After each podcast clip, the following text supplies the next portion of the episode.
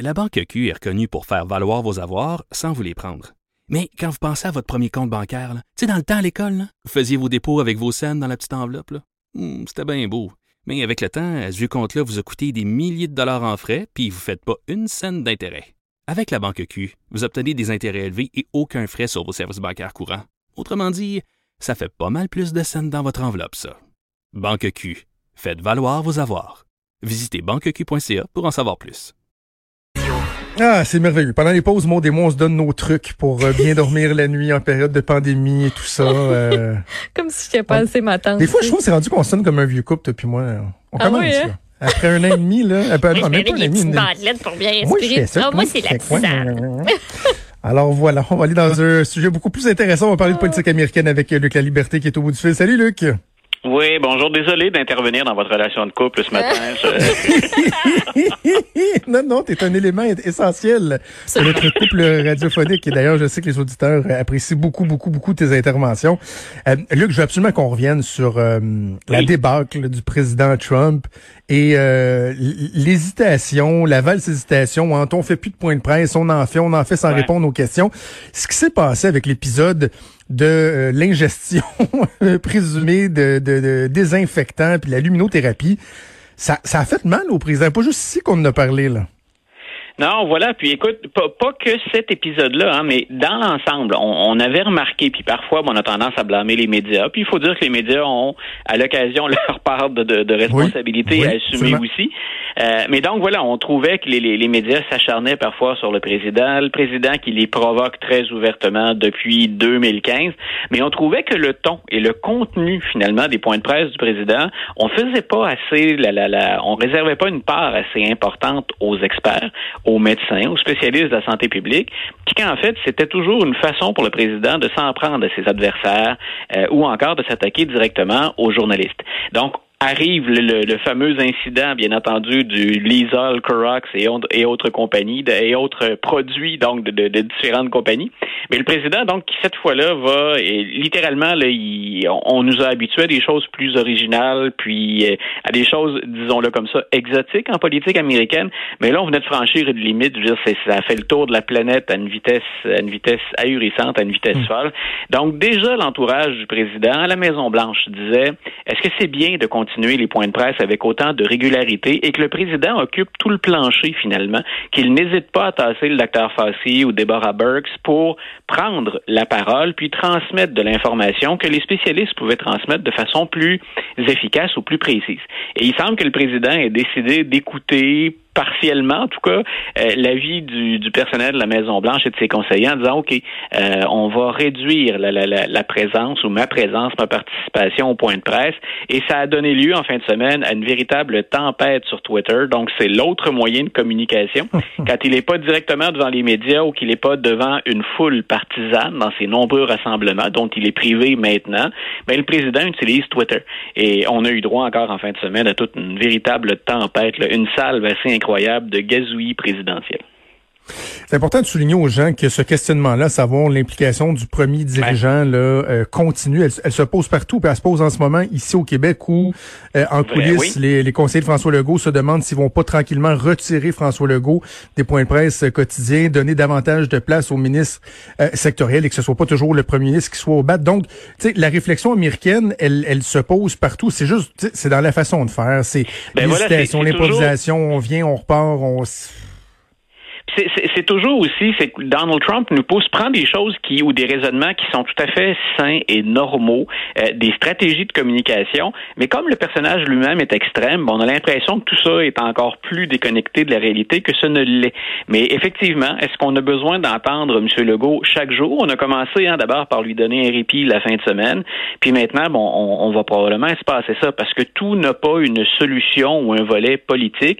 Puis effectivement, il y a d'autres membres au sein de son administration administration, dans son dans son, son cabinet, au sein de son conseil des ministres, qui sont capables de, de, de, prendre le relais ou qui sont directement interpellés par les dossiers. Je pense à M. Roberge pour l'éducation, par exemple. Mm-hmm. Donc, si on réfléchit à ça, nous, de notre côté, ben, bien entendu, tout le cirque autour de la Maison-Blanche va attirer les projecteurs sur Donald Trump, mais en même temps, il faut se poser la, la, la, question puis trouver des, des réponses concrètes. Qu'est-ce qui sert le mieux les Américains et l'ensemble de la population américaine?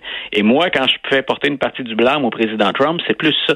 C'est qu'avec tout ce cirque-là, il y a beaucoup d'informations sensées, importantes, primordiales, qui sont jetées dans l'ombre ou ignorées parce qu'il y a tout ce cirque à l'avant-plan. Donc, euh, Donald Trump, lui, est à la Maison-Blanche euh, à tous les jours. On a vu Mike Pence, son vice-président, quand même relativement présent, mais là, lui, il voyage de plus en plus à l'extérieur de Washington. J'imagine que euh, ça a de quoi rendre jaloux Donald Trump, qui lui aussi doit avoir hâte de reprendre la route, de refaire des rassemblements, d'aller chercher son, son fioul, finalement, là, ce qui est ce à quoi il carbure. Voilà, puis ce qu'on ce qu'on relayait hier et aujourd'hui sur différentes plateformes puis dans différents médias euh, sérieux crédibles, c'est qu'en fait, on commence à déployer Mike Pence pour préparer le terrain au président. Donc c'est la façon de mettre fin à, sa quarantaine ou à son à son son confinement. Euh, on évalue finalement le, Mike Pence la semaine dernière euh, a été sur la route. Et il est allé visiter entre autres une usine de, de, de GM où on fabrique des ventilateurs. Il va le refaire cette semaine. Donc, il va être absent de Washington deux fois. Et ce qu'on dit, c'est drôlement intéressant aussi, parce que là, ça concerne vraiment la, la, la totalité du pays, mais même nous, ce qu'on fait ici, c'est comment retourne-t-on les politiciens sur la route, puis que faut-il considérer? Et c'est intéressant de voir tout ce que l'équipe de Mike Pence, tout son entourage, la sécurité, le personnel politique, les gens qu'il rencontre, tout ce à quoi on doit se soumettre pour permettre au vice-président de se déplacer en pleine épidémie. Et on peut imaginer, bien entendu, que tout ça est communiqué directement à Donald Trump. Mais par exemple, imaginons Mike Pence, et il l'a fait la semaine dernière, il le refait cette semaine, il a à prendre l'avion tout le monde à bord, on va prendre la température de tout le monde avant d'embarquer dans l'avion. Euh, si on arrive dans une usine puis qu'on rencontre des ouvriers, euh, ben, il faut que tous les ouvriers soient soumis à certaines mesures, la distanciation sociale, le port du masque, mais qu'on ait pris la température de tout le monde aussi. Euh, ça vaut pour les agents de sécurité. La distanciation sociale, c'est dans tous les véhicules, c'est dans les avions, mhm. mais c'est aussi à bord des véhicules du gouvernement ou des services de sécurité, des services de renseignement avec lesquels on, on se déplace Donc, t'imagines ce qu'il faut déployer comme mesure pour permettre un rassemblement public. Alors, avant que Donald Trump puisse remonter sur une scène, hein, puis s'adresser comme il aimait bien le faire à 15 000, 20 000 ou 25 000 personnes, euh, il va falloir qu'on déploie tout cet arsenal, puis qu'on vérifie bien si tout ça fonctionne.